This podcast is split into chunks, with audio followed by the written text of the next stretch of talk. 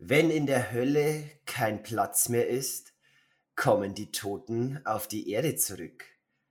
Und somit herzlich willkommen zu unserem Halloween-Special von Schauen wir mal, dann singen wir schon.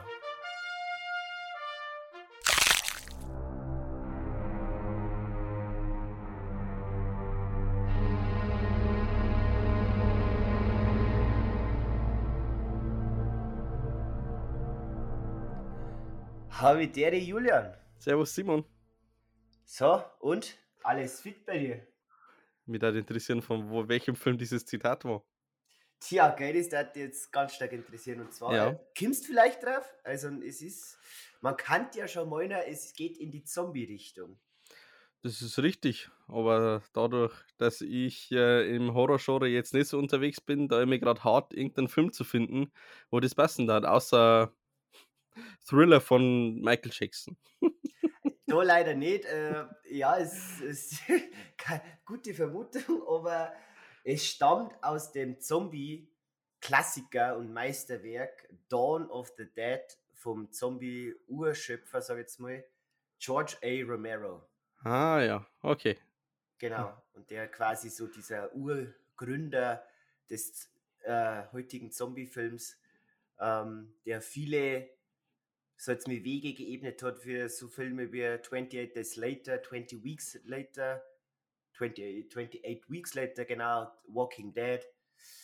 Ja, Ja, wobei eine Walking Dead das nie als Zombies bezeichnet wird.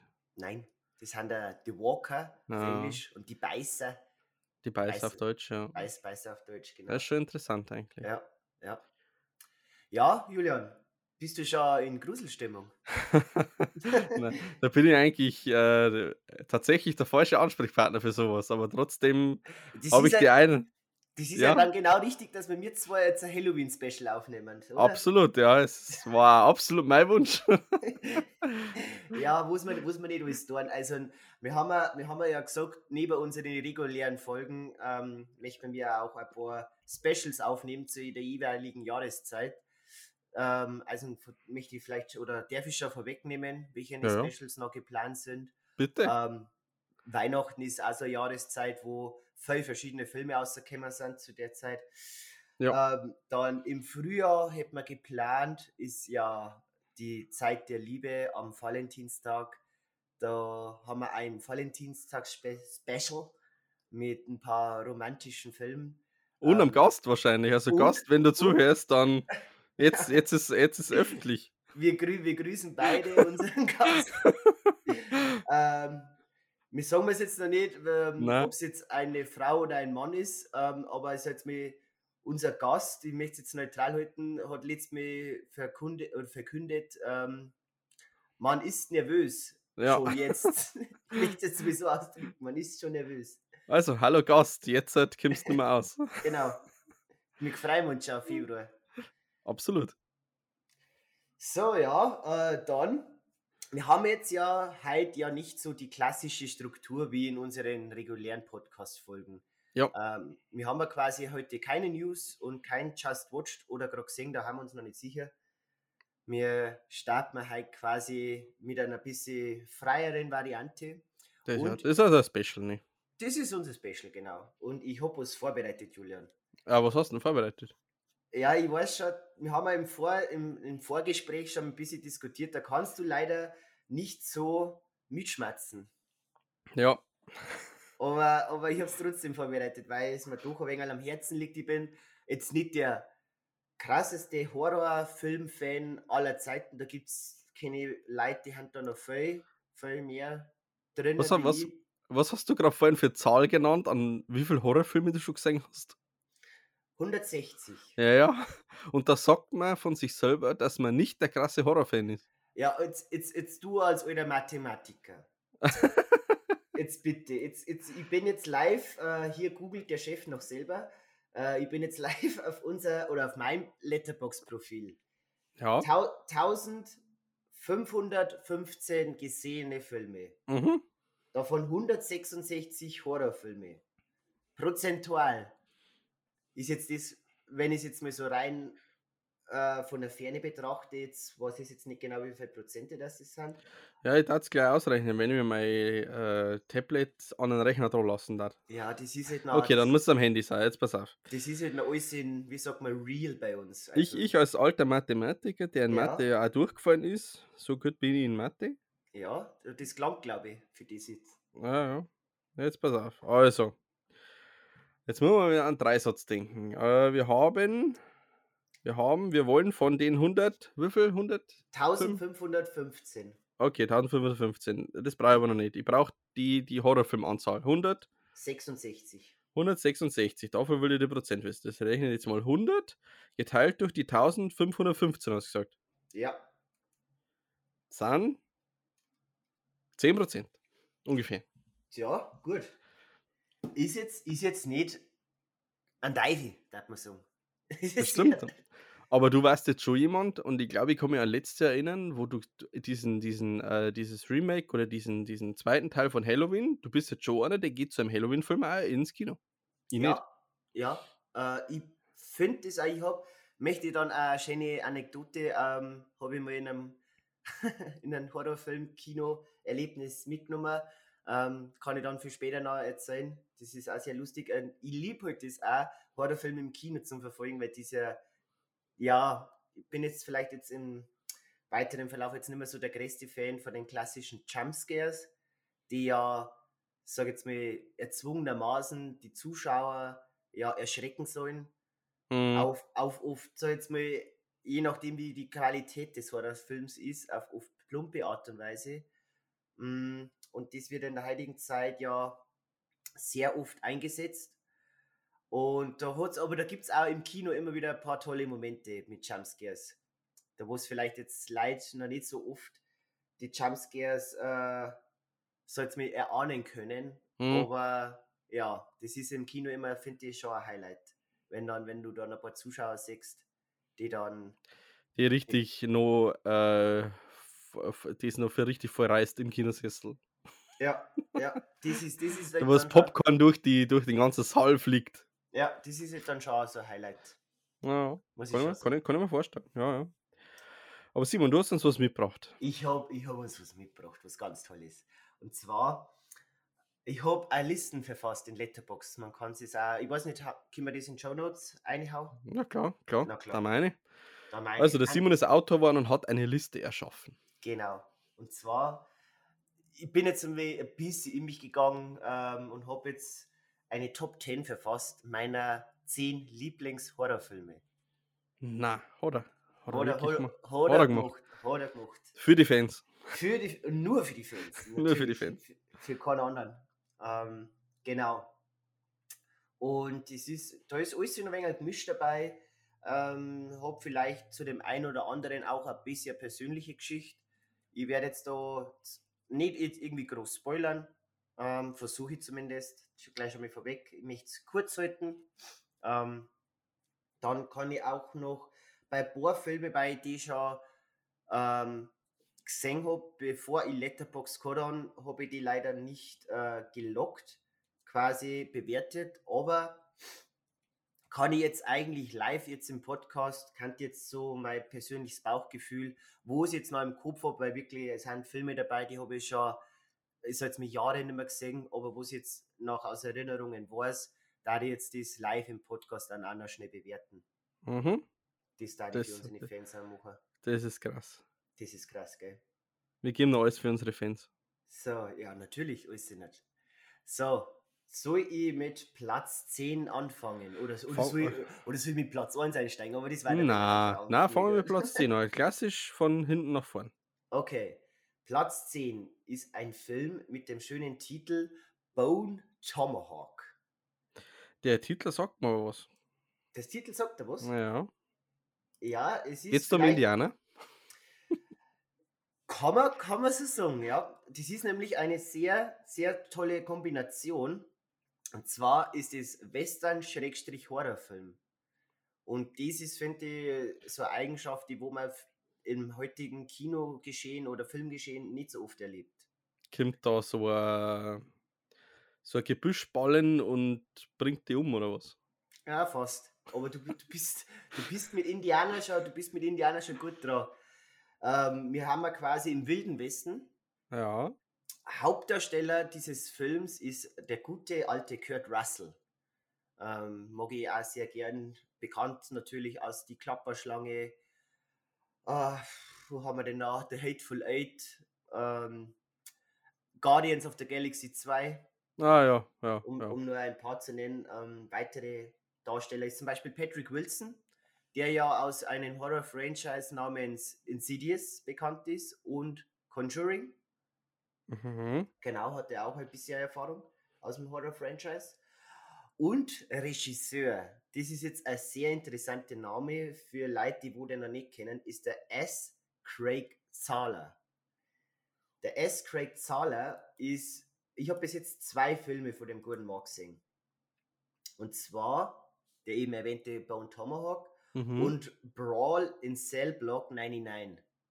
Okay. Und Gefängnisfilm. Ein Gefängnisfilm, genau. Und also ein Bone Tomahawk ist schon, also der hat einen FSK 18 Status sehr, sehr verdient. Und Brawl in Cell Block 99 ist so ein Film, der wo ziemlich ruhig anfängt. Aber wenn du das Ende dann siehst, hat der auch seinen FSK 18 Status ganz, ganz stark verdient. Ah, okay. Genau. Und dann hat er noch einen dritten Film, der heißt Dragged Across, Cron Dragged Across Concrete. Schwieriger Name. Ähm, der ist auch drei Stunden lang, habe ich leider noch nicht gesehen, sollte aber auch ähm, aus von Hören und Sagen auch sehr, sehr blutig sein. Aber ich Ja, ist der Zumindest Film- sagt der Titel das auch. ja, einzige Film, der glaube ich eine FSK 16 Freigabe hat. Aber bin mir jetzt auch nicht hundertprozentig sicher. Also, falls es, falls es da mehr wisst, ähm, gerne, wie soll man sagen, in die, in die Kommentare Gerne, kommen. gerne kontaktieren, ja. Gerne kontaktieren. Über Instagram. Genau, falls ich falsch dran bin. Gut, äh, ja, gut. Bone Tomahawk. Wir Mhm. haben wir quasi um die in Kurzfassung, wir haben wir quasi äh, in einer Westernstadt den folgenden Fall. Es wird eine Person, und zwar die Frau von einem Mitglied dieser Stadt gestohlen. Und der Sheriff in Form von äh, Kurt Russell macht Mhm. sich quasi mit dem Ehemann und mit noch zwei anderen Leuten auf die Suche nach seiner Frau. So wie Gone Girl mit Ben Affleck. Ja, ja, so, so im, im Western-Zeitalter ein bisschen so wie Gone Girl, ja. Ähm, die vier oder, weiß jetzt auch schon ein bisschen her, ist jetzt, weiß nicht was vier oder fünf Leute waren, machen sie quasi auf die Suche. Im späteren Verlauf, es wird quasi ähm, dann entdeckt, wer diese Frau entführt hat.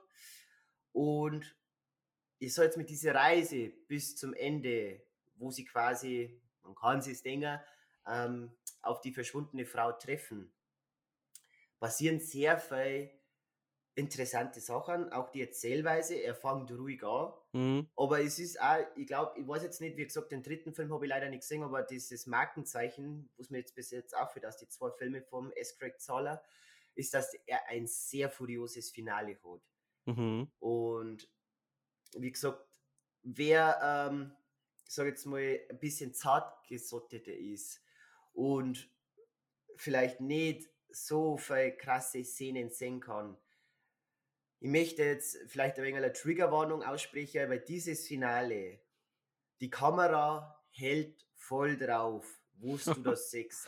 Also ich sage es jetzt, ich möchte es mit so ausdrücken, es werden Sachen da zeugt, Huh, ähm, ich sage jetzt mal so, man, man sollte vielleicht nicht davor, kurz davor was gegessen haben. Es ist von Vorteil. Ich glaube, das soll jetzt bei keiner von den Filmen. Ja, jetzt, gut, gut, jetzt so ein, so ein, so ein Geisterhorrorfilm, wo man sich erschrickt, ist jetzt vielleicht was anderes, aber der Film ist jetzt, jetzt nicht, ist jetzt auf alle Fälle kein Slasher, aber es geht halt, ich möchte jetzt nicht sagen, ja, oder schon ein wenig in die Gore-Richtung, ähm, wo halt quasi, ja, na, wie gesagt, es soll ohne Spoiler die- ablaufen. Wie gesagt, äh, Triggerwarnung ist ein bisschen ausgesprochen, falls da jemand Probleme hat mit sehr expliziten Horrorszenen. Das Ende erwartet euch da ähm, was sehr was krasses. Genau. Das Ding ist, ich kann jetzt nicht einmal irgendwelche Vermutungen äußern, weil Ja, weil ich Wir können ja nicht drüber reden, also. wir, wir können nicht drüber reden. Also ich habe gesagt, wirklich, ich möchte dann die Top 10 Spoiler frei machen, weil Ja, ja. das, wir schmerzen mir wieder zehn verschiedene Filme und das war jetzt ein Krampf, wenn ich da irgendwie, keine Ahnung, zehn Filme irgendwie light spoilern darf, wie die aufhören. Deswegen, Du bist Mich- kein Jennifer Walters. nein, bin ich, bin ich leider nicht, nein. Leider nicht, okay. Okay. Simon war gern Anwalt. Ja, und, und da kann hin und wieder grün werden. ja, aber wie gesagt, ähm, kann ich, kann ich, wenn wer etwa auf sehr, sehr blutige Sachen steht, ähm, kann ich den ans Herz legen.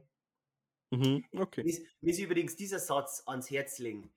Das sage ich ziemlich oft. Das stimmt, ja. Das ist mir, beim ist Nachhinein mir ist mir das auch aufgefallen, ja. Das ist mir Das ist, aufgefallen, ja. Aber wie soll ich jetzt anders ausdrücken?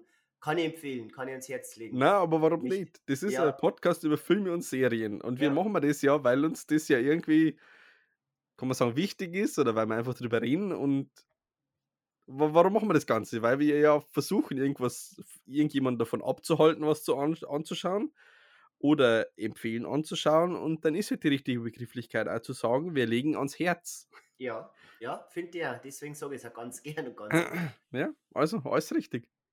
Gut, äh, Bewertung, noch kurz. Wo schaust du, wo ich ihm gegeben habe? Ja, jetzt pass auf. Bei einer Letterbox-Bewertung. nicht, nicht spicken. Na, ich hab's zwar offen, aber da sehe ich nichts. Ähm, dreieinhalb, sage ich. Fast vier. Echt? Vier Echt? fünf. Aber Ja. kurz, kurz, kurz denkt aber nicht, mm, nein. Nein, das Vier gibt er selten her, der Simon. äh, mh, jein. Wenn man meine Liste anschaut mit allen, so jetzt mit diese, diese Grafik, wo ich quasi alle Filme bewertet habe, Das stimmt, das sollte ich auch mal aufmachen. Ist, ist vier die meistbewerteste, ähm, wie soll ich sagen, Sternenzahl. Und zwar, um der Vollständigkeit halber, sind vier 25% von mir bewertet worden, dreieinhalb 20%. Mhm. drei Sterne 16, viereinhalb 15 und die volle Punktzahl haben 31 Filme 8% bekommen von mir bis jetzt. Gut, aber halten wir uns da nicht zu lang auf, sondern Platz Nummer 9 Nummer 9. ist ein Film vom wunderschönen Jahr 1986, Julian. Da waren wir beide noch nicht auf der Welt. Nein, waren wir beide noch nicht da. Nein. Aber da ist, da ist ein Film rausgekommen, der um ein Insekt geht. Und zwar hat der den wunderschönen Namen Die Fliege. Und das ist wirklich ein ernst gemeinter Horrorfilm und kein Persiflage. Nein, es ist wirklich ein ernst gemeinter Horrorfilm und zwar in einem Subgenre, wie man es so schön nennt. Das ist nämlich ein Film in Form eines Body-Horror-Films. Ah, okay, dann glaube ich, weiß ich grob, um was es geht, ja. Und der Meister, ich jetzt mal, oder der, so wie der George A. Romero Erfinder, ich jetzt mal, für Zombie-Filme war, ist der Erfinder für die Cronenberg. Genau. David. David mit Vornamen. aus. Da- Das weiß ich aber nur wegen Rick and Morty. Ah ja, okay.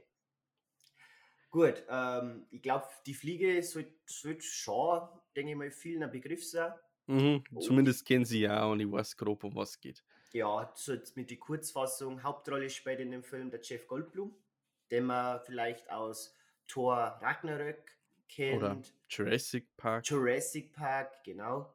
Wo sie auch empfehlen kann für ihn ist aktuell auf Disney Plus eine Serie, The World According to Jeff Goldblum, wo Ah, ein bisschen äh, er als Privatperson ein bisschen besser kennenlernen und er ist schon ein bisschen, finde ich, ein sehr skurriler Mensch, ähm, aber er hat so, ein, wie sagt man bei uns in Bayern, eine mega die Art. Naja, gut, dann, dann wird er aber wahrscheinlich von seiner Rolle von, äh, von Tor 3 gar nicht so weit weg sein. Also, ich habe die Serie auch schon mal bei mir aufpoppen sehen, aber bisher habe ich mich noch nicht dazu äh, überreden können, das so zu schauen. Aber wenn du eine Empfehlung aussprichst, eine Bis Empfehlung, jetzt für Staffel 1. Staffel 2 muss ich sagen, habe ich leider auch noch nicht gesehen, aber Staffel Okay. 1 hat mir ziemlich gut gefallen. okay. okay. Aber- Na, passt. Kommen wir zu Die Fliege. Die Die, Fliege? Fliege? ist quasi, Jeff Goldblum spielt einen Wissenschaftler, der an Klonexperimenten forscht. Und hat da so eine wunderschöne Apparatur gefertigt, wo man quasi auf einer Seite eingeht und auf der anderen Seite sollte dann quasi dein Klon rauskommen. Mhm. So, wie er, wie er nun dieses Experiment vollziehen möchte. Ich weiß jetzt nicht, ob das so ein krasser Spoiler ist, aber Naja, es muss irgendwo nur zum Titel kommen, also. ja, deswegen, ähm, sag jetzt mal, in die eine Box fliegt eine kleine Fliege rein. Und in, ander, und in der anderen Box befindet sich Jeff Goldblum. Wie dann das Ganze ausgeht, wo es dann mit ihm passiert, wie das dann ausschaut, wenn er auf einmal dann, wenn er in, die, in so eine andere Box eine Fliege einfliegt, das möchte ich euch bitten, bitten ähm, schaut euch das an, weil, wow, da passiert wirklich, ich möchte jetzt nicht sagen kranker Scheiß, aber es ist schon sehr, sehr cool zum Anschauen, weil halt diese äh, Practical Effects, die ja da in die Fliege wirklich wunderschön zelebriert werden, ähm, kann man da, finde ich, sehr gut anschauen. Und auch das Schauspiel dann, wie das Jeff Goldblum dann umbringt, wo es da mit ihm speziell auch mit seinem Körper passiert. Ja, extrem, extrem cool dargestellt, schöne Bilder. David Cronenberg ist immer, finde ich, Thema Body Horror, ähm, ist auch zur Zeit in Cannes dieses Jahr aufgetreten mit seinem aktuellsten Film Crimes of the Future. Ja, da habe ich gesehen. Auch sehr speziell, auch krass in die Body Horror Richtung. Brutal. Äh, ja. Wie kann der Typ schlafen?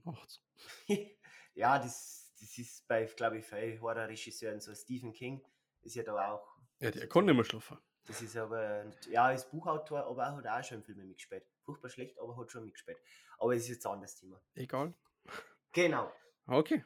Gut. Ähm, Bewertung habe ich leider keine. Aber die Fliege.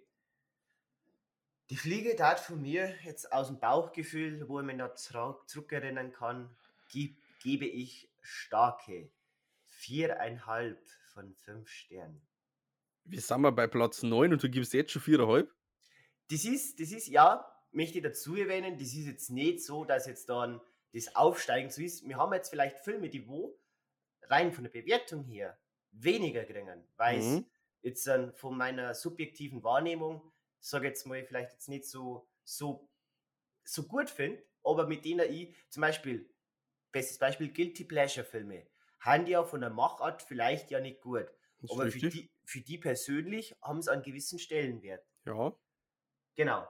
Deswegen die, die Fliege finde ich einen guten Horrorfilm, aber ähm, von der Inszenierung und alles sind super, aber vielleicht Filme, die wo jetzt weiter oben stehen in meiner Liste, haben für mich persönlich gesehen noch einen persönlicheren Touch. Die, deswegen stehen die weiter oben. Verstanden. Genau. Muss aber Platz- jetzt nichts mit der Bewertung zu tun haben. Okay, habe ich verstanden. Platz Nummer 8. Platz Nummer 8. Auch wieder ein gewiss, einen wi- gewisseren älteren Film, sag ich jetzt mal. Und zwar spielt der bisschen vor, die Fliege. Und zwar aus dem Jahr 1981. Und der Regisseur von diesem Film, du hast heuer auch schon einen Film von dem gleichnamigen Regisseur gesehen ja. haben wir miteinander uns im Kino angeschaut. Und zwar ist äh, dieser Regisseur, der quasi den Film um uns angeschaut haben, einen Doctor Strange in the Multiverse of Madness. Der ja aber einen kleinen Ausflug ins, ins Horrorwesen gemacht hat und Ja. laut Google sogar als Horrorfilm zahlt. Oh, okay. Interessant, Weil ich ja. natürlich im, im, für die Vorbereitung einmal geschaut habe, gibt es irgendwelche Horrorfilme, die ich sonst noch irgendwie gesehen habe, die ich jetzt nicht auf Letterbox gelockt habe. Und unter anderem fällt laut Google da auch äh, der zweite Doctor Strange. Okay, interessant. Habe jetzt zwar Mhm. nicht so wahrgenommen, dass mir der so krass als Ja Horrorfilm gut, gepackt hat. Jumpscares halt und ein paar gruselige Szenen, aber Ja. egal. Okay, mein Film. Kannst du das, kannst du das, kommst vielleicht drauf? Ja, ich weiß ja, ich habe die Liste, Liste gerade offen. Also, jetzt spickt er schon. Jetzt spickt er schon. Okay. Die Liste schon, aber die Bewertungen sage ich nicht. Ah ja, okay. Dann, dann nehme ich es quasi vorweg. Mein Platz 8 ist The Evil Dead. Oder zu Deutsch Der Tanz der Teufel. Heute finde so, ich, find ich, obwohl dass ich nie so groß der Fan bin von der, die Unterschiede zwischen Deutsch und englische Titel, muss ich Mhm. sagen, top finde ich passt. Weil der Tanz der Teufel ist, hat einfach was. Ich kenne eine Person, die da wahrscheinlich widersprechen wird. aber Die, glaube ich, kenne ich auch, ja. okay, wo es geht in der Tanz der Teufel? Wir haben ja quasi so dieses klassische Horror-Szenario. Eine junge Gruppe von Teenagern zieht in eine oder macht Urlaub in einer verlassenen Hütte im Wald. Warum macht man sowas? Weil man jung ist und vielleicht ein bisschen Party machen möchte, ähm, nicht so vielleicht so im, weiß ich nicht, wie es in Amerika so aufgebaut ist, im elterlichen Hause und da mal so richtig die Sau rauszulassen. Aber jetzt mal kurz eine kurze Ausschweifung. Das ist echt ja. problematisch, aber jetzt gehen wir mal davon aus, gibt es eigentlich in einem Filmuniversum keine Horrorfilme? In, ich, ich verstehe jetzt deine Frage nicht. Das muss man jetzt noch mehr Ich meine, die, die jungen Leute, die gängen, die denken sich, hey, es ist hip und cool, in einer verlassenen Hütte im Wald Party zu machen. Ja. Und ich frage mich, ob die nicht auch Kinos in ihrer fiktiven Welt haben, wo ja auch Horrorfilme laufen, wo die doch eigentlich wissen müssten, was in so einer ah, Hütte passieren kann. Jetzt verstehe ich, jetzt verstehe ich. Oder auch so dieses klassische Horror-Klischee, wir sollten uns vielleicht auftrennen. Ja. Das, war, das war ja noch nie eine gute Idee, wie man aus zahlreichen Filmen ja gesehen hat. Aber ich verstehe ja, die schon, ja. Das, das, haben wir jetzt, das kam mir jetzt einfach so. Gibt es eigentlich in einem Film, in, in einem Filmuniversum, also in, in der Fiktivität, nicht A-Kinos. Aber gut, ja. wir schweifen wieder ab. Das ist eine sehr gute Theorie, der Filmname vielleicht einmal ein wenig nachgehen kann. Recherchiere mal. Genau. Aber gut, kommen wir zu The Evil Dead. Ja. Tanz der Teufel. Tanz der Teufel, wie gesagt, eine junge Gruppe äh, an Teenagern macht Urlaub in einer verlassenen Waldhütte und findet auf das sogenannte Necronomicon. Ich oh jetzt, bin, bin, jetzt, jetzt nicht mehr genau sicher, wie es, aber ich denke schon, dass Necronomicon hat das wunderschöne Buch geheißen. Das Buch das der ist, Bösen. Das, ja, das ist quasi so ein Buch, das direkt vom Teufel persönlich stammt. Es wird geöffnet und es wird gelesen daraus und es passieren sehr, sehr düstere Dinge. Ähm, ich habe eigentlich davor, fällt mir jetzt gerade so auf, unterm Schmatzen, ich habe gar nicht gesagt, so wer der Regisseur ist dieses Films. Stimmt, da ja. haben wir dann quasi gar nicht mehr weitergemacht. Es ist der gute alte Sam Raimi, der auch ja. bekannt ist Anfang der 2000er Jahre durch die Spider-Man-Trilogie mit Tobey Maguire. Tobey Maguire, ja. Genau, aber Sam Raimi berühmt ist er geworden quasi als Horrorregisseur. Und The Evil Dead ist, sag mal, auch so ein Markenzeichen von Sam Raimi ist der Hauptdarsteller Bruce Campbell, der ja in jedem Raimi-Film in irgendeiner Form einen Kurzauftritt hat. In die alten Spider-Man-Filme, zum Beispiel in einem Theater, kann ich mich noch erinnern, in dieser Wrestling-Halle im ersten Teil. Ähm, jetzt im Doctor Strange hat er auch sehr witzige, einen sehr witzigen Auftritt gehabt mit einer schönen Post-Credit-Szene. Die, die, die es aber erst witzig gemacht hat. Ja, ja, auch ist jetzt, finde ich sehr toll, dass so dieses ähm, immer wieder in diesen Raimi-Film Bruce Campbell ja noch einen Auftritt gewährt wird. Gefällt mir gut. Ähm, wie gesagt, Tanz der Teufel, muss man auch dazu sagen, war lange auf dem Index. Der ist, glaube ich, erst, ah. puh, schlag mich tot, äh, Anfang die 2000er Achso, also doch schon fast 20 Jahre oder über 20 Jahre wieder raus. Ja, aber der war wirklich lang bei uns in Deutschland verboten. Hast quasi nur in Österreich gekriegt. Da hat das Thema Index wird das ein bisschen lockeriger aufgefasst, sag ich jetzt mal. Weil wir natürlich so weit nach Österreich um haben. Ja, wir in Bayern haben wir ganz weit von Österreich weg, das hast du recht, ja. Aber wie gesagt, Tanz der Teufel, ich möchte jetzt nicht zwei verraten. Ähm, Klassiker ist von auch wieder von so Practical Effects ähm, sehr, sehr stark umgeben, hat auch äh, eine gewisse Kameraführung integriert. Die, jetzt fällt mir leider dieser Begriff nicht mehr ein, aber wenn man den Film, wenn man den Film sieht, das ist quasi eine, so, so eine Art laufende Kamera, mhm. die, die, ja, die Szene ist jetzt mal außerhalb der Hütten wo quasi jemand verfolgt wird. Und diese Kamera, das Bild ist statisch, aber die Kamera bewegt sich, so jetzt mal gerade nach vorne, ohne einen großen Wackeleffekt. Mir fällt jetzt leider diese, dieser, dieser Stil nicht mehr ein, wie man das genau nennt. Aber das hast du nach Doctor Strange, glaube ich, hast du mir das schon gesagt, dass, Ja. da, dass du diese Szene in dem Film auch gesehen hast. Oder diese. Gen- Ja. Genau, das ist typisch, typisch für Raimi, ähm, der die, sag mir so, so klassische kameraspezifischen ähm, Aufnahmen immer wieder in seine Filme einbaut, neben Bruce Campbell. Das finde ich halt einfach cool am Raimi. Und gut, dann würde ich zu Platz 7 kommen. Jetzt haben wir wieder einen Film, der ist jetzt nicht so alt, aus dem Jahr 2018. Heute? Ah, Entschuldigung, hast- ja, ja, bitte. Bewert, Bewertung. Ja. Entschuldigung, Entschuldigung. Wie könnte ich die vergessen? Evil Dead ist leider auch nicht von mir gelockt, aber bekommt von mir vier Sterne. Vier Sterne. Ja, schon gut dabei. Das sind ja meine Top 10 Filme, also da werde jetzt glaube ich kein zwei Sterne Film dabei sein. Und Ja. Also Weit- Minimum, Minimum dreieinhalb, da ich sagen. Ja, war, war der wenig schwach, glaube ich. So, aber der nächste, den habe ich auch gelockt und habe ich Mhm. bewertet. Und zwar aus dem Jahr 2018. Der, äh, der Titel, sag ich schon, der Film mit dem Titel Mandy. Der sagt mir überhaupt nichts. Sagt dir nichts. Na. Mandy ist ein Erlebnis, ein wirklich wildes, wildes Erlebnis. Ich habe mir damals einen Trailer angeschaut und im Trailer wird quasi diese Aussage getroffen, ein LSD-Trip zur Hölle und nicht wieder zurück. Okay. Ich glaube, ich glaub, das ist schon mal so eine Aussage, mit der kann man sagen, so, okay, da erwartet mich was Krankes in diesem Film. Die Story ist pff, schwer zu erklären. Also, wir haben ja quasi Nicolas Cage spielt in der Hauptrolle und von Nicolas Cage ist ja in die, so jetzt mit neueren Filmen immer so, so Sach so Hans gut, Hans schlecht. Mhm, das stimmt, ja. Es war so 50-50 Chance. Der Film ist extrem gut mit ihm.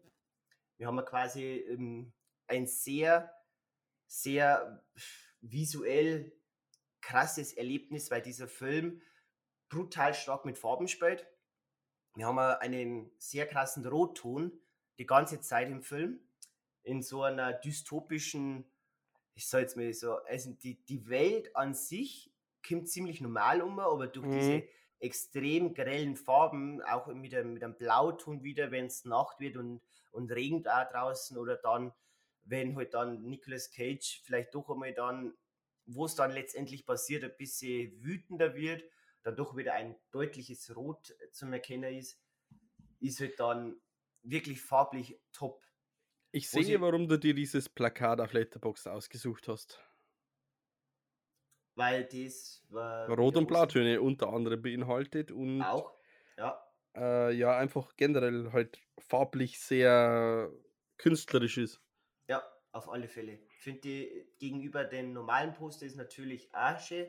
Übrigens, ja, ich habe ähm, dazu erwähnt, das haut dies, diese Funktion mit Post auswählen, haut bei Letterbox, falls jemand interessiert, aus Patreon. Das heißt quasi, man muss Letterbox ein bisschen Geld im Jahr geben und dann hat man diese wunderbare Funktion, eigene Poster auszuwählen für die jeweiligen Filme, falls jemand interessiert. Okay, aber zurück zu Mandy. Ja, Mandy ist vom griechischen Regisseur, Julian, da haben wir jetzt wieder eine Griechenland, Griechenland-Referenz. Ähm, Ah, Panos Kosmatos, der bis jetzt, an, ich gucke kurz in seine Filmografie, kenne ich leider seine, also er hat vier Filme, die anderen drei kenne ich leider nicht, muss ich gestehen. Aber ist auf alle Fälle ein sehr, sehr interessanter Mann, also wenn ich jetzt der Mandy gesehen habe, aber wo sie auch erwähnen muss, wo dieser Film auch noch sehr viel punkten kann, ist der, ist der Score bzw. der Soundtrack. Und zwar ist es von dem wunderbaren, wirklich wunderbaren Komponisten Johann Johansson, der leider schon verstorben ist. Äh, Johann Johansson ist bekannt für so Filme wie Arrival, Prisoners, Sicario. Ähm, was haben wir noch? The Theory of Everything, äh, Entdecken der Unendlichkeit auf Deutsch, der Stephen Hawking-Film. hm, Ja, ähm, also wie gesagt, Danny Villeneuve ist sehr großer Fan vom, vom Johann Johansson gewesen. Auch ein Darren Aronofsky mit Mother ähm, hat, ein, da hat dann Johann Johansson als seinen Komponisten gewinnen können. Wie gesagt, also wirklich, wow, dieser, also wenn es eigentlich den Film ausschaut, so ist, hat es im Besitz einer Dolby Surround Anlage, da hat es ein wenig lauter wie sonst. Weil für den Film rentiert es sich, da ich sagen. Denkt an die Nachbarn. ja, denkt an euch an die Nachbarn, die möchten auch ein was miterleben. Gut, äh, mit der Story möchte, deswegen, man kann nicht zwei verraten, das ist sehr schwierig bei dem Film. Wir haben quasi einen Nicolas Cage, der mit seiner Freundin, Frau, äh, bin mir jetzt nicht mehr sicher, wie da genau Beziehungsstatus ist, zusammenlebt und mit ihr passiert was. Sie wird quasi, ich glaube, kann man schon im Trailer erkennen, deswegen sage ich es jetzt, wird entführt von einer Motorradgang, die sehr ein bisschen für mich wirkt wie eine Motorradgang, die direkt aus der Hölle stammt. Schon wieder eine entführte Frau. Schon wieder eine entführte Frau, ja. Und ein sehr wütender Nicolas Cage macht sie quasi auf die Suche nach ihr. Aber nicht mit einem brennenden Totenschädel oder mit einem Motorrad. Nein, leider nicht. Das, die Funktion, die hat er in einem anderen Film. Aber wie gesagt, ist auch, er hat, er hat eine Waffe, die sagt man schon im Trailer. Das ist eine, deswegen möchte ich, sage ich jetzt einfach mal, weil man sie eben schon im Trailer sieht, das ist eine Axt. Das ist eine sehr, sehr coole Axt, mit der er, kann man, kann man so sagen, man macht ein paar tolle Dinge, die für Horrorfans sehr interessant sind. Also wie okay. gesagt, Mandy visuell und auch storytechnisch und auch von, von, von der Musik her ein wirkliches Highlight und bekommt von mir starke viereinhalb von fünf Sternen. Ja, viereinhalb Respekt. Genau.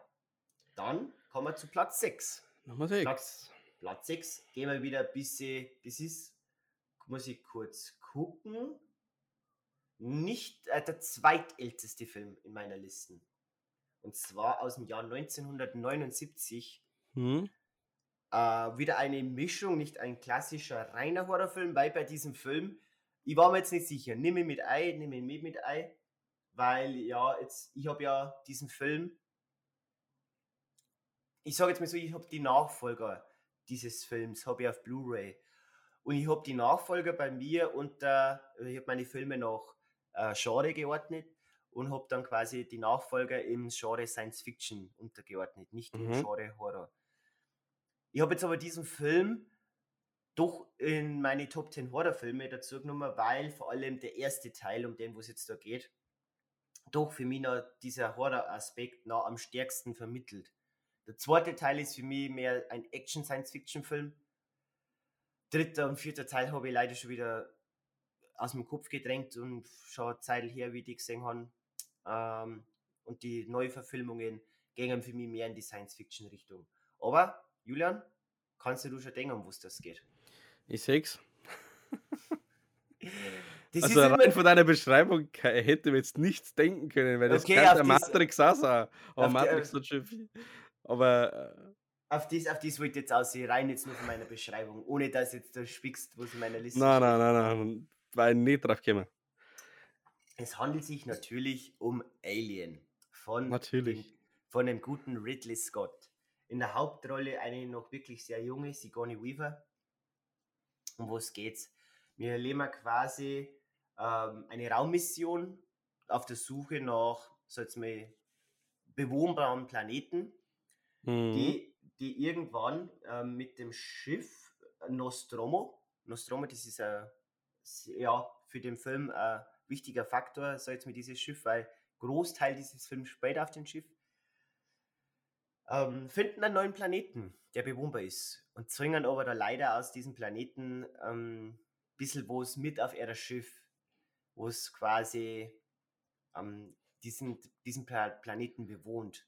Aber du sagst jetzt nicht, dass es ein Alien ist, oder? Es ist, es ist das Schöne, das ist leider ja, wird das auch wie bei Walking Dead, es wird nie Alien genannt. Verrückt. Das ist, wer es gesehen hat, das ist ein sogenannter Xenomorph. Xenomorph. Ist quasi ja, ja. Das, dieses Alien-Viech wird es genannt. Der Film Und, ist so alt, da hast bestimmt irgendwann, hat man da schon mal einen Ausschnitt draus gesehen. Ja, ja. Weil, weil ich glaube, wenn ich mich nicht täusche, dann wird ja eines dieser äh, ikonischen Szenen in viel popkulturellem Material verbaut. Ja, das stimmt. Und Wobei mir aber jetzt deine Beschreibung ja. auch sehr an Live erinnert hat mit Ryan Reynolds. hat auch Ähnlichkeiten. Live auch gesehen. Ähm, hat Ähnlichkeiten, aber ist um Welt nicht so gut Alien. Muss ich aber auch dazu gestehen, um, um vorwegzunehmen, ich bin schon ein Fan von Alien, aber ich gehöre, ich glaube, ein wenig zu einer Minderheit. Mir gefällt Aliens 2 oder Aliens, wie er heißt, besser wie Alien. Und werden da die Xenomorphe als Aliens bezeichnet? Alex, jetzt fragst du mich was. Ich möchte jetzt lieber mit keine Aussage treffen, nicht dass wir dann irgendwie einen wütenden Alien-Fan-Mob in die Kommentare haben, die mich dann irgendwie berichten. Ähm, deswegen enthalte ich mich jetzt da meiner Okay. Stimme. Okay, okay. Und was, wie bewertest du den? Alien Ja. bekommt von mir vier von fünf Sterne. Vier Sterne und der zweite Ja. gefällt dir besser. Viereinhalb, ja. Respekt. Zweite, zweite, weil natürlich in diesem äh, in Alien, man hat halt einen Xenomorph, der, der, auf, der auf der Nostromo quasi, so jetzt mal, untergekommen ist. Und die Crew muss quasi sich oder möchte diesen, diesen Alien umbringen. Aber halt, wo es so diesen Horroraspekt, deswegen ist er bei mir in der Horrorliste drin hat, das ist wie wenn man den ersten Predator-Film dem Schwarzenegger sieht. Man sieht, man sieht das Monster lange Zeit nicht und das macht für mich so diesen Horror-Vibe Ah, okay. noch ein bisschen besser aus, weil du weißt, wie jetzt so ein Meisterwerk wie der Weiße Hai, du weißt, da steckt, da lauert irgendwas auf die, das, wo- das wo die umbringen möchte. Aber Mhm. halt dieses, diese, dieser Nervenkitzel, weil man den lang nicht sieht und du weißt jetzt nicht, wo befindet sich der gerade, wie schaut er aus. Das ist halt für mich so ein Punkt in Horror, der jetzt nicht so stark jetzt auf Jumpscares oder sowas ähm, aufbaut, sondern einfach so mit so die Grundängste, weil, sag jetzt mal, wie geht's jetzt, wie geht's jetzt uns, wenn wir mir jetzt quasi in der Nacht durch den Wald gehen? Mhm. uns, wir wissen ja quasi, uns fällt nichts. Aber es kann sein, dass hinter jedem Baum irgendwas auf uns lauern könnte. Ein Xenomorph. Auch Xenomorph im bayerischen Wald, wir kennen es nicht. Das ist, das Bei ist uns heißt es Wolperdinger. Bei uns ist der Wolperdinger, genau, der Wolperdinger kann in der Nacht auf uns warten im Wald. genau. Und Deswegen geht der Bayer auch nie in irgendeine verlassene Hütte, weil er weiß, dass der Wolperdinger Ort. ja, das ist, das ist so ein Grundgesetz, das haben unsere Eltern uns schon erklärt. Geht es ja nicht im Wald in der Nacht, weil der Wolperdinger wartet. Der. Wolperdinger Hütte, ja. Ja, ja, das ist eben das. Genau. Aber wie gesagt, Alien, wer, wer den noch nicht gesehen hat, ich möchte jetzt nicht sagen, liegt's, ich möchte euch jetzt nicht ans Herz legen, aber schaut's rein an. Ich habe noch nicht gesehen, vielleicht. Du hast noch nicht gesehen, ja, dann bitte, bitte nachholen. Bei mir steht, you've watched 0 auf 10. Ah ja, okay. Dann bitte alle nachholen. Und, für Okay, nächst, und für nächstes Jahr, für Horror Special, können wir dann ein bisschen drüber schmerzen. genau. Ähm, ja, Okay. Platz 5. Platz 5. Äh, nicht so alter Film, den du hast. Ah, du, ja, stimmt, du hast du gerade gesagt, hab- du hast gar keinen gesehen. Aber ähm, du kennst ihn auf alle Fälle, würde ich jetzt mal Ja, sagen wir mal, äh, vier der fünf, die jetzt noch kommen, da kenne ich grob die Handlung. Okay, gut. Und zwar Platz 5 ist Conjuring vom Regisseur James Wan. Das ist der, der Aquaman gemacht hat. Genau, und auch Insidious. Ah. Deswegen Aquaman, Insidious oder vor kurzem, ich kann aber den Namen nicht aussprechen, Malik, Malignant, Mal, Malich, ich bin Malignant, oh, es ist, ich kann es einfach nicht aussprechen. Ich, ich kann dir nicht helfen. Oh, ich sehe es jetzt gerade, weil ich gerade seine Filmografie ein bisschen sehe. Auch ein Fast in the Furious 7 hat er gemacht. Interessant. So, den ersten, den ersten so hat James Wan auch gemacht, okay? Ich habe gehört, dass Fast and the Furious immer schlechter geworden ist. Also Ja, ist es ein Horrorfilm, der siebte? Nein, leider nicht, aber ich muss sagen, so der siebte Teil, ah, Mordende Autos? ja. Ja, nein. Wir schweifen fast- ab. Wir schweifen ab. Conjuring, Conjuring. Quasi ist ja die Erzählungen aus Lorraine und Ed Warren, Hm. die ja auf wahren Begebenheiten beruhen, ähm, in echt ja auch, äh, sag ich mal, so eine Art Geisterjäger sind oder ein Ehepaar, das nach paranormalen Dingen sucht und da auch Leute dementsprechend helfen möchte.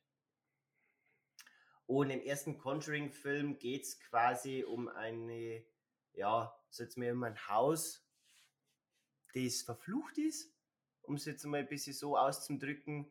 Und quasi die ganzen Hausmitglieder werden im Laufe der Zeit verrückt und kontaktieren die Warrens, sag jetzt mal so die Ghostbusters im Conjuring-Universum, um da ein bisschen wieder den Teufel auszutreiben. Nette Umschreibung, ja. Genau. Ich glaube, ja. das fasst es eigentlich ganz gut zusammen.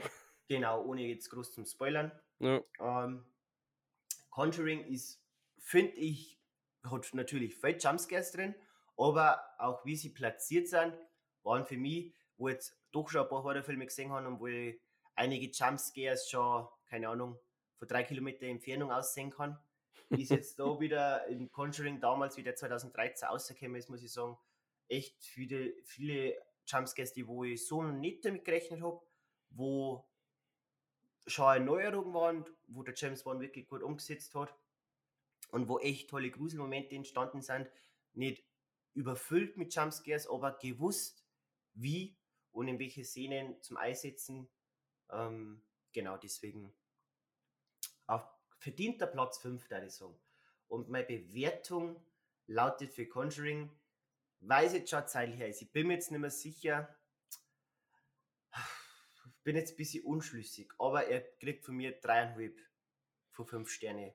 Das ist die schlechteste Bewertung bisher. Ist jetzt die schlechteste Bewertung, aber durch das, dass ich wirklich Angstzustände schon ein bisschen gehabt habe und auch wirklich, was ich von einem guten Horrorfilm erwarte, deswegen auch auf Platz 5. Ähm, ja, das Ding ist halt, sobald halt die Komponente basiert auf wahren Begebenheiten, wenn du das sechst oder lest, ja. dann gehst du an so eine Thematik schon ganz anders dran. Dann, ja. dann, dann trifft dir das schon ganz anders wie jetzt ein Jeff Goldblum und eine Fliege. Auf alle Fälle, kann man so sagen. Platz 4. Platz 4. Platz 4, das ist Oh, da habe ich, da jetzt ein persönliches Erlebnis zu dem Film. Er ist aus dem Jahr 2002 und es gibt ein asiatisches, ja, ich, möchte jetzt nicht sagen Remake, weil ähm, ich bin mir jetzt nicht mehr sicher, ob es Südkorea war oder Japan. Jedenfalls, da stammt das Original ab mhm. aus Asien. Und zwar The Ring. The Ring. Man kennt's. Ist das, man das legt, Fernsehen? Das ist, das ist mit einem Fernseher, ja. Okay. Man legt man legt quasi, The Ring, um was geht's, man legt quasi, es gibt eine VHS-Kassette. Für die Jüngeren unter euch, es hat vor Blu-Rays oder DVDs, na, VHS-Kassetten geben. Simon, du, du setzt ja völlig woanders an. Vor dem Streamingdienst hat es DVDs und Blu-Rays gegeben. Ja, okay, Vor Blu-Rays und DVDs hat es Kassetten gegeben. So weit, okay, so weit müssen wir schon aussetzen. Ja, ja, glaub. Ich glaube, ja, die Gener Generation Z ist da, weiß ich nicht, ob die noch so informiert ist. Ah, ich glaube nicht. Also ich glaube, ja, die Frage ist, wie würde ein The Ring heute ausschauen? War interessant, aber es hat ja ähm, vor ein paar Jahren haben wir einen gegeben, der auch sich viel auf Smartphones abgespielt hat.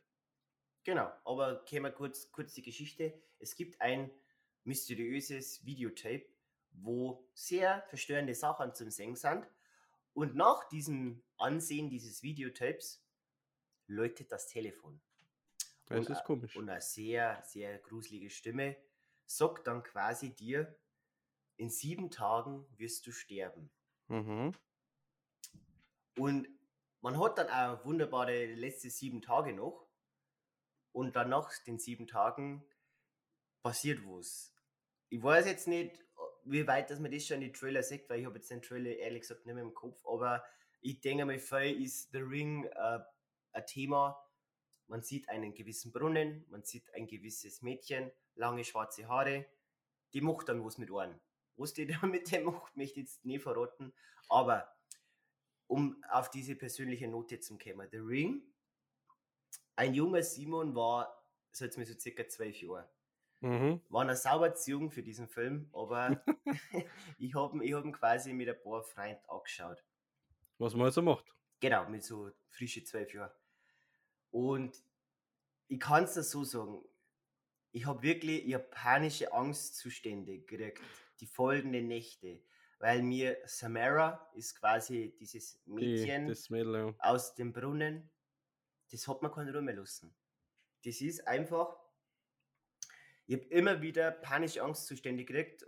Ich weiß noch nicht. Nächte in meinem alten Kinderzimmer. Draußen war Vollmond. Mein, mein Kleiderschrank, die war ein wenig offen, so ein Spalt offen. Vollmondlicht hat einer gescheint. Und ich komme dann so plötzlich so um zwei, drei in der Früh auf, sehe dann diesen Schrank und bellt mir natürlich ein, diesen Spalt im Mondschein. Ähm, quasi schaut dann irgendjemand außer. Und weißt du, sowas beizt dir dann einfach ein, so diese Nachverfolgung nach der Ring. Es war, also ohne Schmarrn, ich hab, ich hab irgendwo in einen Spiegel eingeschaut und hab mir einbeizt, so, ich sag jetzt die Idee. So hat mich dieser Film geprägt, ohne Scheiß. Das ist, wow. Die wow. FSK ist kein Witz nicht. Ja, na, das war wirklich ein Erlebnis und auch, was wirklich passiert ist. Jetzt kommt eine True Story, von mir eine kleine Geistergeschichte in Der Anführungszeichen. private Simon. Private, Der private der Simon. private Simon kommt jetzt wieder raus. Ich habe ja früher, ich weiß nicht, wie es bei dir war, ich habe früher keinen Fernseher bei mir im Kinderzimmer gehabt. Ich schon. Und ich habe quasi, meine Eltern waren nicht daheim. Ich habe aber quasi einen PC in meinem Zimmer gehabt. Und Mhm. damals noch, gute alte Zeiten, wer es noch kennt, BSM-Party, ICQ, habe ich quasi in die Werbeunterbrechungen vom aktuellen Geschehen, bin ich quasi draus in mein Zimmer und habe da ein bisschen so checkt, was da so abgeht. So. Der Ring, First Watch, sag ich jetzt mal, ist noch nicht so lange her. Muss man im Hinterkopf behalten Ja. wenn, wenn im Film quasi die sieben Tage vorbei sind und die Zeit ist zum Gehen, läutet quasi dieser Fernseher immer das Ei durch ein Rauschen. Und dann nach diesem Rauschen kommt immer diese berühmte Brunnenszene und Samara erscheint. So, jetzt bin ich da draußen. Ich bin allein daheim, Julian. Da draußen. Schauen wir ein wenig so an, was so im BSM-Party und in ICQ abgeht. Und gehe dann wieder aus, weil man so denkt dann so, ja, schon stark kann die Werbung vorbei sein. Gehe dann aus und sehe nur, ich habe einfach nur im Fernsehen laufen lassen. Ich wäre gerade leicht nervös, ehrlich gesagt. Wirklich. Und sehe dann quasi, und sehe dann quasi, ich hab, es ist, es ist, war kein Unwetter draußen, gar nichts. Und ich schwör's euch, es ist wirklich so passiert. Und ich gehe dann aus und dieser Fernseher flimmert. Ah, Genau, genau dieses Flimmern wie aus den Ring-Filmen. Und da der zwölfjährige Simon sprintet aus dieser Wohnung aus, lauft, lauft, lauft zu meinen Großeltern. Ich weiß, das, ich weiß das noch, wie ich dann quasi zu einer ins Wohnzimmer rein bin. Mein Opa hat mich angeschaut und hat so gesagt: so, Ah, Bur, Bur, was fällt dir denn? Sag ich so, Opa, da kommt jetzt gleich ein kleines Mädel aus dem Fernseher aus. Okay, weiter spinne zu so, sagt er so, ja, wo ist denn? Sag ich so, in der Wohnung um. Ah, wo kommt die aus? Sag ich, ist aus dem Fernsehen. Kraxelt die da einfach aus? Sag ich, ja, ohne Schmarrn. Die kommt jetzt. Ja, und was tun wir jetzt? Sag ich so, ich, ich, ich gehe da nicht mehr auf, die bringt mich um. Das ist, es ist, es ist sowas. Es ist wirklich so passiert. Ich hab, ich hab mir gefühlt, äh, es ist, ich hab mir nicht echt, ich hab mir gefühlt in die Hosen geschissen. Und es ist. Oder es ist wirklich genauso passiert. Ich hab, ich hab, bis meine Eltern wieder vom Essen daheim waren, die haben sie dann auch so gefragt, so, ja, ich hätte schon längst ins Bett gehen müssen. Und so, ich, ich kann nicht mehr schlafen. Ich hab panische Angstzustände. Oh Nat- Gott. Und natürlich diese, diese, dieses, äh, eigentlich hätte ich ja schon stark wieder vergessen konnte, Reed. Aber dieses Erlebnis, es hat wieder alle dunklen Erinnerungen von diesem Film wieder alles zurückgeholt. Und ja, Ja, und trotzdem sitzen wir da. Du sitzt vor einem Monitore, hast hinter dir einen sehr großen Fernseher stehen und wir reden über Filme und Serien. Also irgendwie hat sich der zwölfjährige Simon davon irgendwie wieder erholt. ja, ja, es hat, es hat eine Zeit gebraucht. Ich glaube, ich habe dann die nächsten zwei, drei Jahre keinen Horrorfilm mehr angeschaut. Aber Mhm. irgendwann habe ich dann auch so gemerkt, so, hey, jetzt warte mal. Das sind Filme. Das ist nicht echt. Bis ich Aber- irgendwann. Vielleicht muss ich, da muss ich da jetzt auch kurz eingrätschen. Ich habe ja Anfang der Woche mit Dama angefangen Ja, und äh, habe die ersten drei Folgen dann angeschaut am Montag und habe halt nebenbei immer so den Wikipedia-Eintrag ein bisschen durchgelesen, damit ich halt grob weiß, okay, was war wirklich, was stellen die jetzt gerade da. Ähm, und habe mir dann noch Notizen gemacht dazu und eine Notiz war dann unter anderem, naja, die, die, die Serie stellt das eigentlich schon recht harmlos dar, was eigentlich tatsächlich war oder was tatsächlich passiert ist. Und weil es mir aber interessiert ist, auch in Vorbereitung, also also die drei Folgen habe ich auch geschaut, bin dann ins Bett gegangen, habe aber, bevor ich ins Bett gegangen bin, habe ich mir den Wikipedia-Artikel nochmal komplett durchgelesen. Also von Anfang bis Ende, Kindheit und was er alles so gemacht hat. Und ich war aber unterbewusst am denken, naja, das, was ich jetzt gesehen habe, ist harmlos, aber was der gemacht hat, war echt kranker Scheiß. Und das hat mich eigentlich nicht so beschäftigt, muss ich sagen. Aber ich habe eine ganz unruhige Nacht gehabt. Das hat mich beschäftigt. Ja, sowas beschäftigt einen. Das ist echt krass und das, was, was auch in der Hinsicht Horrorfilme, The Ring beruht natürlich jetzt nicht so wie The Conjuring auf einer wahren Begebenheit, aber ja. trotzdem, man bett sie ein, die kleine Samara, irgendwann, irgendwann. Die, die kommt aus dem Fenster, Fenster aus und schnappt einen kleinen zwölfjährigen Simon. Irgendwann, irgendwann flimmert der Fernseher noch und sie, und sie holt mich. Ich sehe schon kommen. Irgendwann. Gut. Was ist da für haariges Mädel hinter dir, Simon?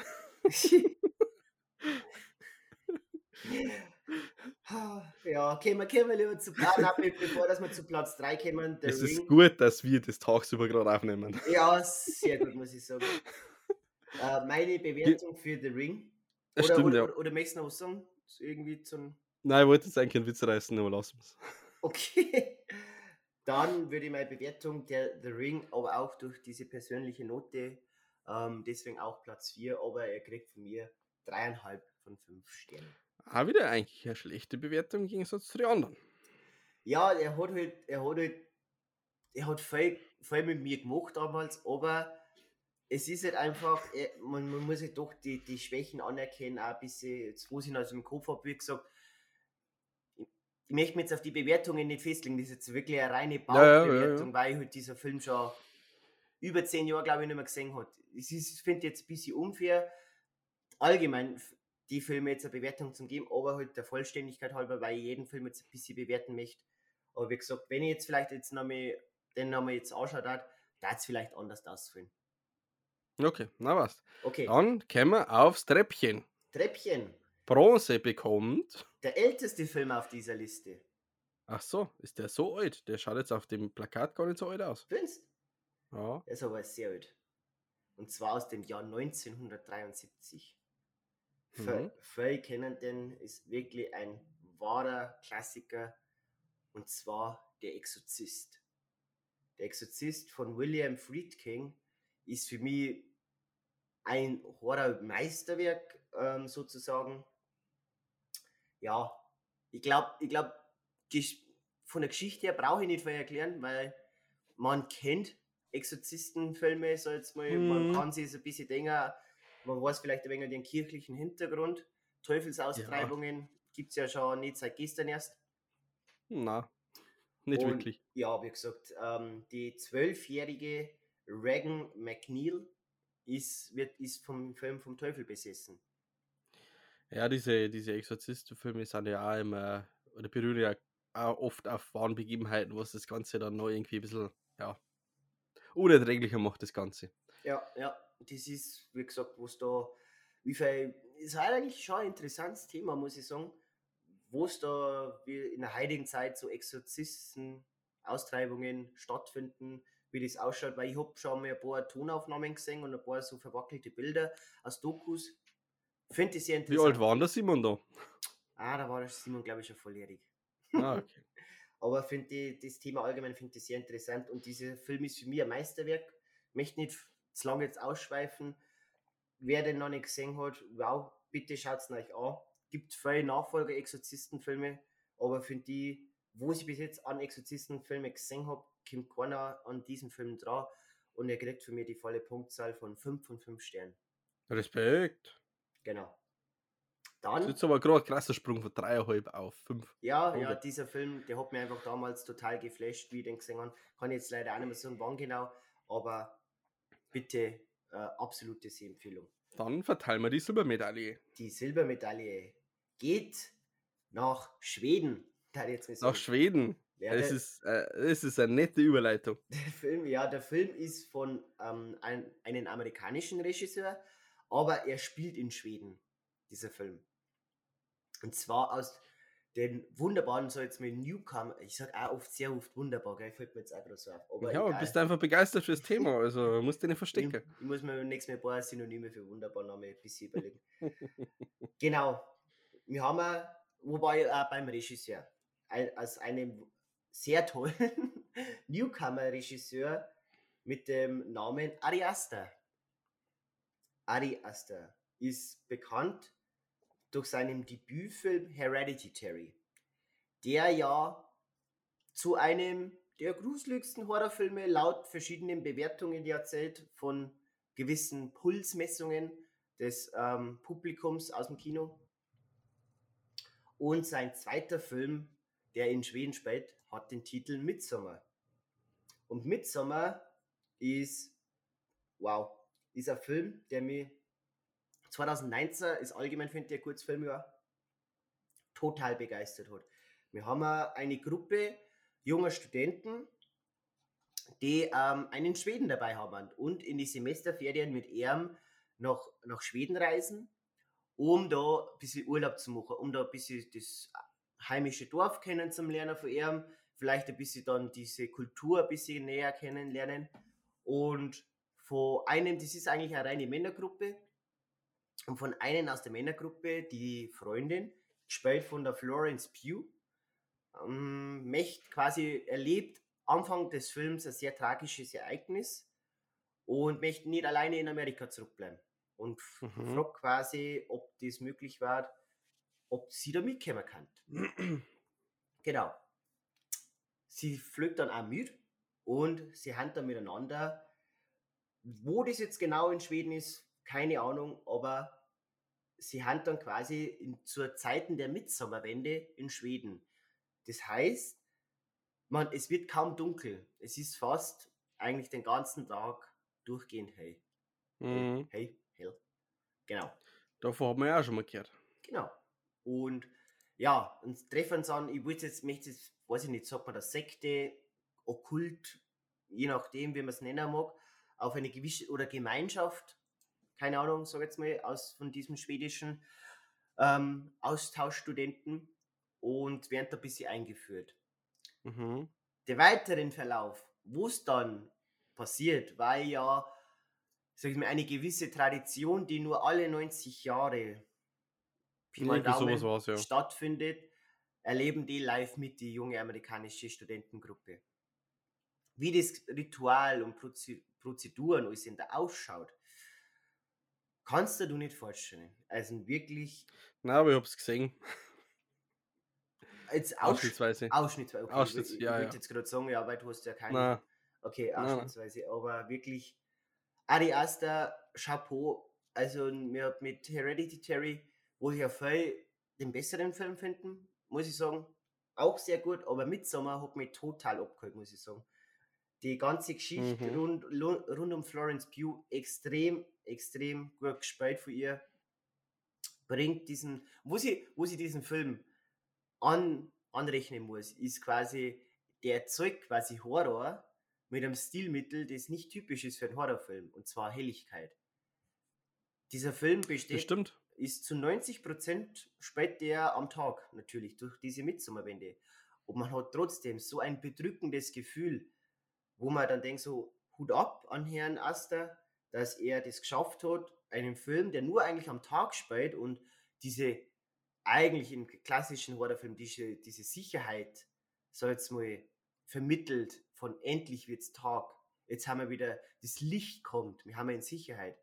Das ist in dem Film nicht so. Und das finde mhm. ich sehr interessant an diesem ganzen Film.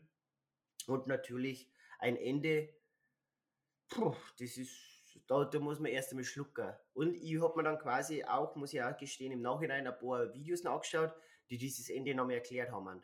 Weil dann auch, das gibt viel, finde ich, ein wenig Interpretationsspielraum, dieses Ende. Ähm, aber deswegen habe ich mir dann noch ein paar Videos angeschaut. Aber es ist wirklich wow, wow, wow. Kann ich nur jedem empfehlen. Dann kommen wir jetzt nun zu Platz, Platz 1.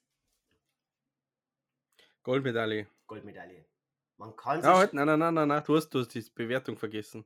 Oh, oh, Entschuldigung, Entschuldigung. Die Bewertung immer wieder, ja. Midsommar bekommt von mir starke 4,5 von 5 Sternen. Ah, das habe ich jetzt nicht erwartet. Nicht? Was hättest du erwartet? Ja, man denkt, dass wir da bei 5 sind. Nein, Ah, ich hätte ja. auch gedacht, dass wir noch bei 5 sind. Ja, ich muss sagen, ich habe ihn bis jetzt nur in der, in der Kinofassung gesehen. Er gibt ja Mhm. mittlerweile gibt's ja schon Director's Cut, den Ja. ich leider noch nicht gesehen habe. Wenn, vielleicht, vielleicht bringt der Director's Cut den Film auf die 5. Kann sein. Ja. Aber wie gesagt, der hat damals von mir 4,5. Aber wir dann wir zu Goldmedaille. Platz 1. Platz 1 ist mein aller, allerliebster Film, der auch in meinen Top 4 auf Letterbox ist. Und zwar Stanley Kubricks The Shining.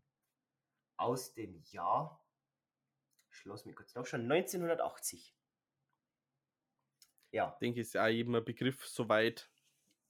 Ja, ich weiß jetzt nicht, wie weit das hinaus sind darf, aber ganz, ich, ich fasse mich kurz zusammen mit The Ja. Shining oder in Deutsch nur Shining hat quasi meine Filmleidenschaft begonnen. Das ist quasi jetzt auch wieder eine Geschichte des privaten Simon. ähm, ich war irgendwann 2013, sowas jetzt mal, oder eh- eher mit meinem Vater beim Essen. Und wir haben irgendwann auf das Thema gekommen von einem Buch von Stephen King mit dem Titel The Shining. Und er hat mir quasi Mhm. die Geschichte erzählt. Ähm, quasi dieses Overlook Hotel, das ja auf einem Berg beheimatet ist, jetzt mal, und äh, zur Winterzeit so zugeschnitten wird, dass quasi keiner hinkommt oder wieder wegkommt. Also quasi, es kämen schon Leute hin, aber man braucht dementsprechend ein Schneemobil. Equipment, ja. Genau, mit normalen LKWs, Autos kommt man da nicht aus und nicht wieder heim. Und es wird ja da nicht gerammt. Weiß ich auch nicht warum. Aber jedenfalls braucht dieses Hotel in diesen Wintermonaten einen Hausmeister, der doch das ganze Hotel noch ein wenig auf Vordermann hält und halt dementsprechend alle technischen Werte ein wenig kontrolliert. Dieser Job kriegt ein wirklich noch sehr junger Jack Nicholson im Vergleich zu anderen Filmen. Ähm, ja, der, der quasi dann mit seiner Frau und mit seinem Burm die Reise beginnt ins Overlook Hotel und dann quasi seine Zeit als Hausmeister startet. Mhm. Im Laufe dieser Zeit passiert mit dem Jack Nicholson was. Ähm, sein Charakter, der Jack Torrance, ja, dieses Hotel hat eine gewisse, es hat mir so Aura an sich. Ist, wenn man dann auch weiß, auf was für ein jetzt mit Boden dieses Hotel steht und alles, was dann im Film noch ein bisschen erklärt wird, ist ja, ist ja das dann noch mehr ein bisschen ein Anreiz, was das dir noch ein wenig besser zum Verstehen gibt. Ja. Also mittlerweile, ich kann jetzt auch da mitschmerzen, ich habe das Buch auch gelesen. Das ist sehr interessant, weil das so teilweise wirklich überhaupt nichts mit dem Film zu tun. Deswegen ist ja auch ein kleiner Fun-Fact, wer das nicht weiß, ähm, Stephen King ist überhaupt kein Fan vom Film. Das stimmt, das habe ich auch schon mal gehört, dass der den Film überhaupt nicht packt. Ja, finde den ganz, ganz schlimm, was ich nicht verstehen kann, weil ich finde das Buch nicht schlimm, aber ich finde den Film, wie gesagt, unglaublich toll. Und ja, wie gesagt, hat meine Filmleidenschaft geweckt und hat für mich so diesen, diesen Aspekt gezeigt, wie geil Horror eigentlich sein kann. Und allgemein Stanley Ja, klar. Kubrick, ein wahrer, wahrer Meister. Und ich kann nur alle Filme von dem, ja, okay, nicht alle, ich, wo, die, wo ich bis jetzt gesehen habe, alle durch die Bank weg extrem gut. Aber wie gesagt, Shining ist einfach mein absoluter Lieblingsfilm. Ich war ja schon am überlegen, ob ich den heutigen Podcast dann auch nicht vielleicht mit Hier comes Johnny beginne. ja, das war alles. war, war alles auch schlecht gewesen. eine Option gewesen, aber dann mit doch noch umentschieden. Aber wie gesagt, The Shining.